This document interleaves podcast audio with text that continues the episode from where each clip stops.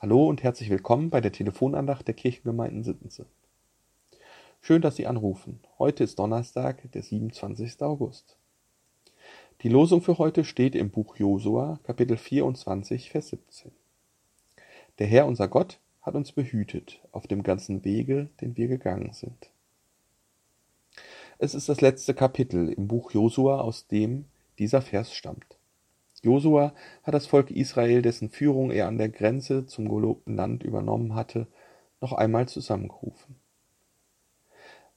Ein langer Weg liegt hinter ihnen. Flucht aus Ägypten, Wanderung durch die Wüste und schließlich der Teil, der unter Josuas Führung stattfand, der Einzug und die Landnahme in Kanaan. Und genau diesen Weg beschreibt Josua noch einmal mit all seinen Tücken und Gefahren.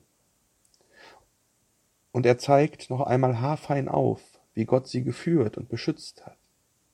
Nicht die Götter der Ägypter, nicht die Götter der Kanaaniter oder irgendwelche anderen Götter, sondern ausschließlich der eine Gott Israels, der Gott Abrahams, Isaaks und Jakobs. Dieser Gott war mit ihnen auf dem Weg. Und Josua stellt das Volk Israel im Namen dieses Gottes jetzt noch einmal vor die Wahl. Wem wollt ihr in Zukunft folgen? Wen wollt ihr in Zukunft anbeten? Den Gott Israels oder die anderen Götter? Und das Volk Israel schließt an diesem Tag erneut den Bund mit diesem Gott. Mit diesem Gott, der behütet, der sein Volk nicht im Stich lässt und der mit auf dem Weg ist. Ein Gott, der mit auf dem Weg ist. Ich habe seit ich mit circa 14 Jahren als ehrenamtlicher Mitarbeiter in die Kinder- und Jugendarbeit eingestiegen bin, auf vielen Freizeiten mitgearbeitet und inzwischen leite ich sie ja selber. In der ganzen Zeit habe ich das so viele Male erfahren und erleben dürfen, dass Gott ein Gott ist, der mit auf dem Weg ist. Aber ein Ereignis ist bei mir besonders hängen geblieben. Ich glaube, es muss so im Sommer 2001 gewesen sein, als wir mit einer Jugendfreizeit in Südfrankreich in der Tarnschlucht in einem Kanucamp waren. Die Tarnschlucht ist eine Schlucht mit stellenweise sehr steilen Felswänden, die der Fluss Tarn im Süden Frankreichs durch ein Plateau geschnitten hat. Ein wunderschöner Ort gerade für Abenteueraktivitäten wie Kanufahren, Klettern am Naturfels oder Höhlenwanderung und noch vieles mehr. Wir waren schon ein paar Tage vor Ort und alles lief gut, eine tolle Freizeit, wenn auch die Gruppe noch dabei war, zusammenzuwachsen. Neben vielen Abenteueraktivitäten, die wir über die Organisatoren unseres Camps gebucht hatten, hatten wir für einen Abend und die Nacht etwas Besonderes geplant. Denn es war Nachtmarkt in einem der kleinen malerischen Städtchen etwas weiter unten in der Schlucht. Also eine Art erweiterter Wochenmarkt, natürlich mit Angeboten für Touristen und das Ganze am Abend bis in die Nacht hinein.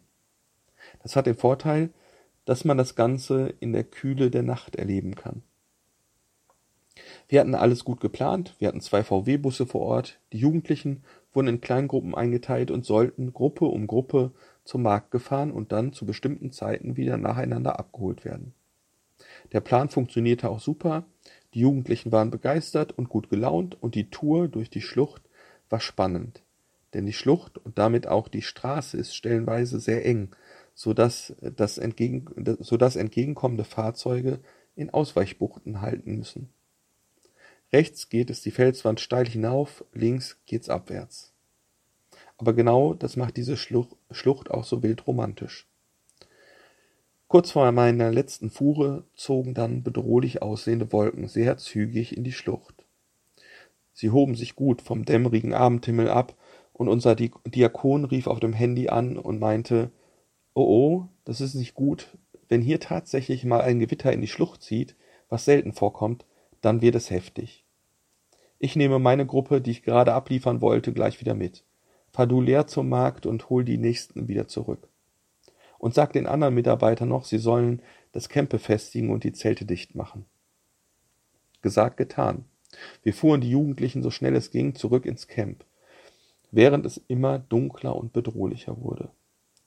Als sich die letzte Gruppe einlud, fing es an zu regnen. Und dann schüttete es so stark, dass ich nur noch ganz langsam zurückfahren konnte. Und es blitzte und es donnerte, und sogar im Auto war der Donner noch so laut, dass die Jugendlichen jedes Mal zusammenzuckten. Als wir im Camp ankamen, war das Schlimmste schon vorbei, und es regnete nur noch leicht.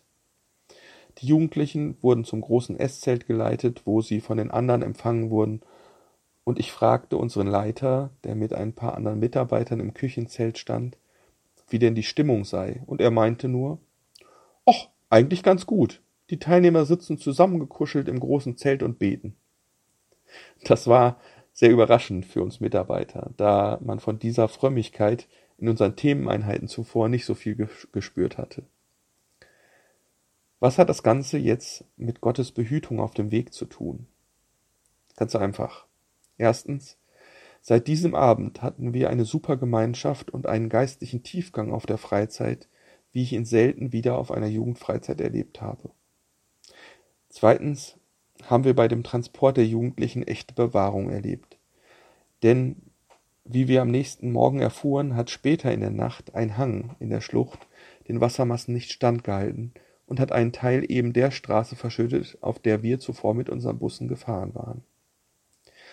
Ich bin Gott dankbar dafür, dass er mich jeden Tag auf meinem Weg behütet und dass er das nicht nur mir, sondern schon dem Volk Israel und Generationen vor mir bewiesen hat.